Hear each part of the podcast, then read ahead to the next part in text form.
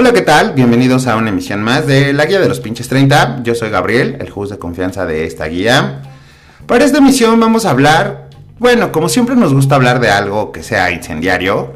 Ya ha pasado en otras este, temporadas. En esta emisión vamos a hablar de algo que les va a pesar a muchos, les va a doler y se van a dar pinches lamparazos bien cabrón. Porque vamos a hablar un poquito de las familias muégano. Y usted va a estar pensando, ah chinga, ¿qué es una familia muégano? Y este es el momento en el que nosotros nos tenemos que analizar para saber si estamos en una familia muégano o bien como adultos con hijos y esto, estamos creando una familia muégano.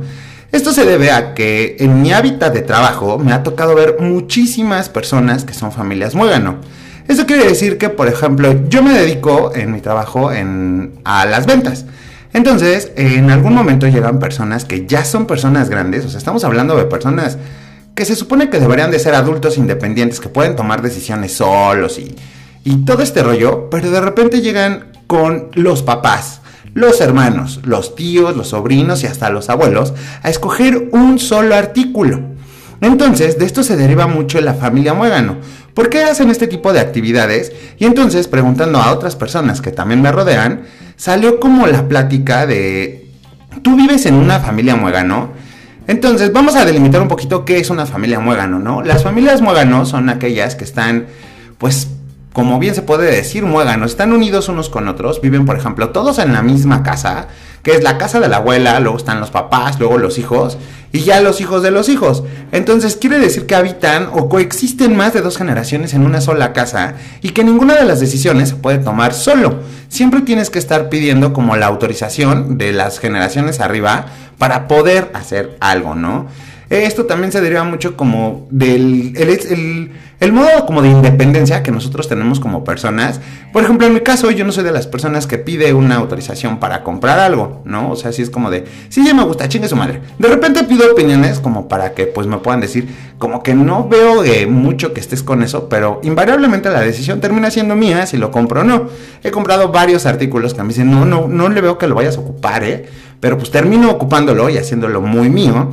Pero yo nunca suelo ser o pedir mucho eh, la autorización en mi familia para decir, ¿cómo ven? Si me compro estos zapatos en negro, ¿no?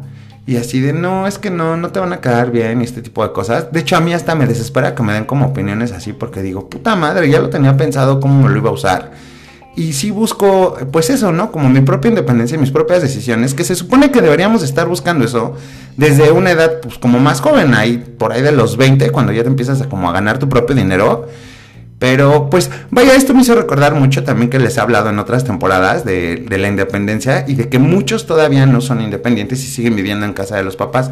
No estoy crucificando a nadie, no estoy diciendo que esté mal o estas cuestiones, porque algunos de ustedes pues pueden ser hasta el sustento de esas casas porque pues obviamente mantienen pues como a los papás y toda la casa y que el predio y que la luz y que el agua, el gas, la chingada.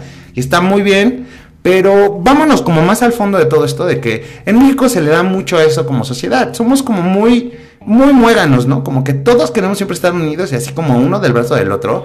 Pero la verdad es que sí llega un momento en el que es desesperante hasta la propia familia, güey. Terminas desesperándote hasta de tus hermanos, de tus papás y mucho amor y todo, pero no puedo coexistir contigo más de dos días. La neta, ya muéranse a la chingada, ya no los quiero ver. Y les va a pasar y tampoco está mal. Pero este es un buen momento y esta edad, después de los 30, es un buen momento para tomar esta decisión de ser independientes y dejar un poquito de ser una familia muégano. Porque pues, imagínense cuando se casen, ¿van a ser muégano de qué lado? ¿De la pareja o del de ustedes? Entonces esa pregunta se queda ahí a, la incógnita para que ustedes puedan decidir eh, de qué lado se van a quedar o si quieren jugar a ser más independientes y ya no tener que estar viviendo bajo la sombra y pues vaya, ¿cómo se dice esta palabra?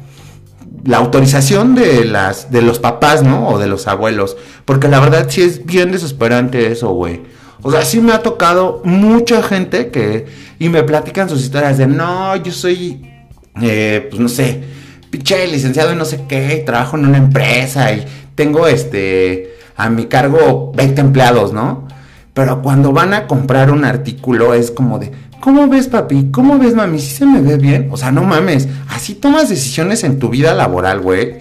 pues qué pedo, ¿o a poco le hablas a tu papá y le dices, ¿cómo ves papá? ¿Sí le digo que haga esto o le digo a otra persona? Entonces, tomen sus decisiones por ustedes solos, empiecen a ser independientes, porque la verdad es que también está muy cabrón que después de los 30, pues sí todavía vivan en casa de sus papás, güey. O sea, suena cómico y sé que a muchos van a decir, ah, pendejo, esto, el otro. Tendrán sus situaciones por las que vivan en casa de ellos y está muy bien. Pero a los que la neta ni siquiera es como que pues, los papás todavía son súper así productivos, no mamen cabrones, y se convierten en un lastre para su casa.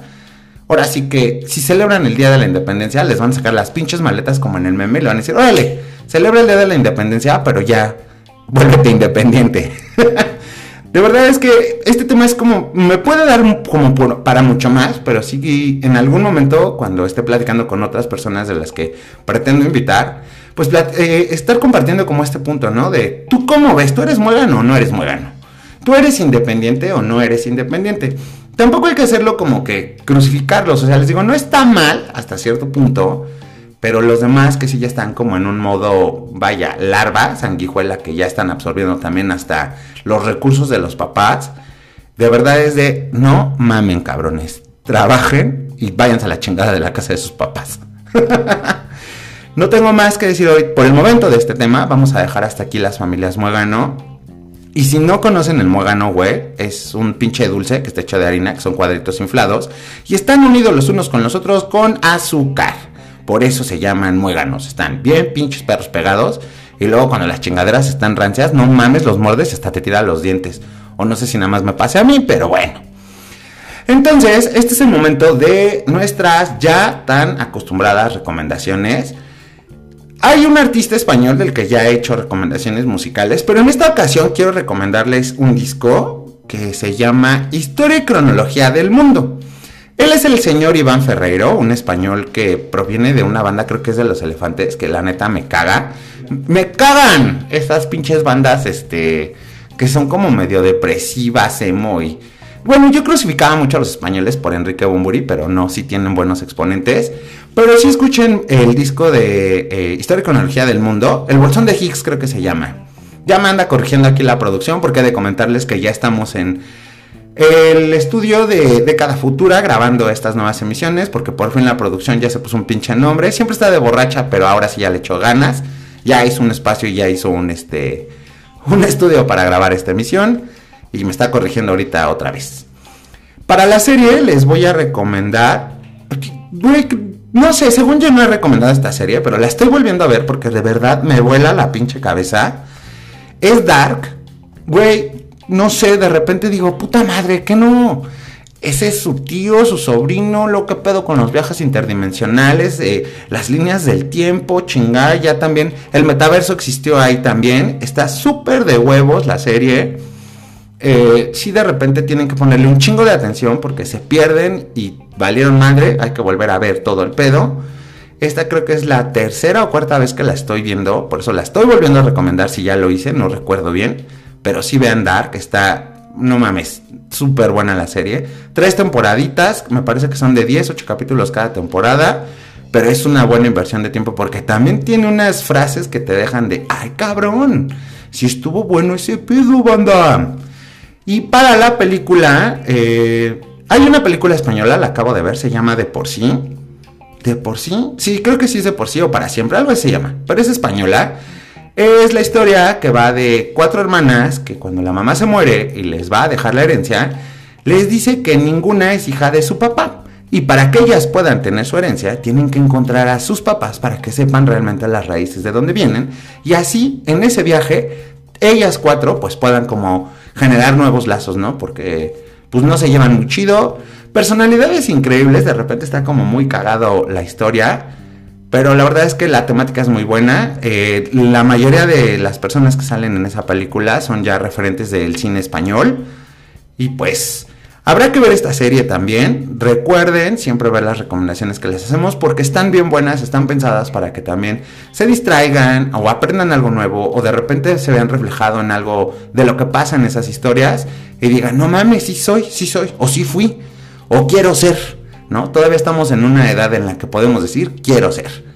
Y pues bueno, por mi parte es todo. Recuerden, yo soy Gabriel, el host de confianza de la guía de los pinches 30. Y cuando sientan que la vida aprieta, escuchen la guía de los pinches 30. Chao.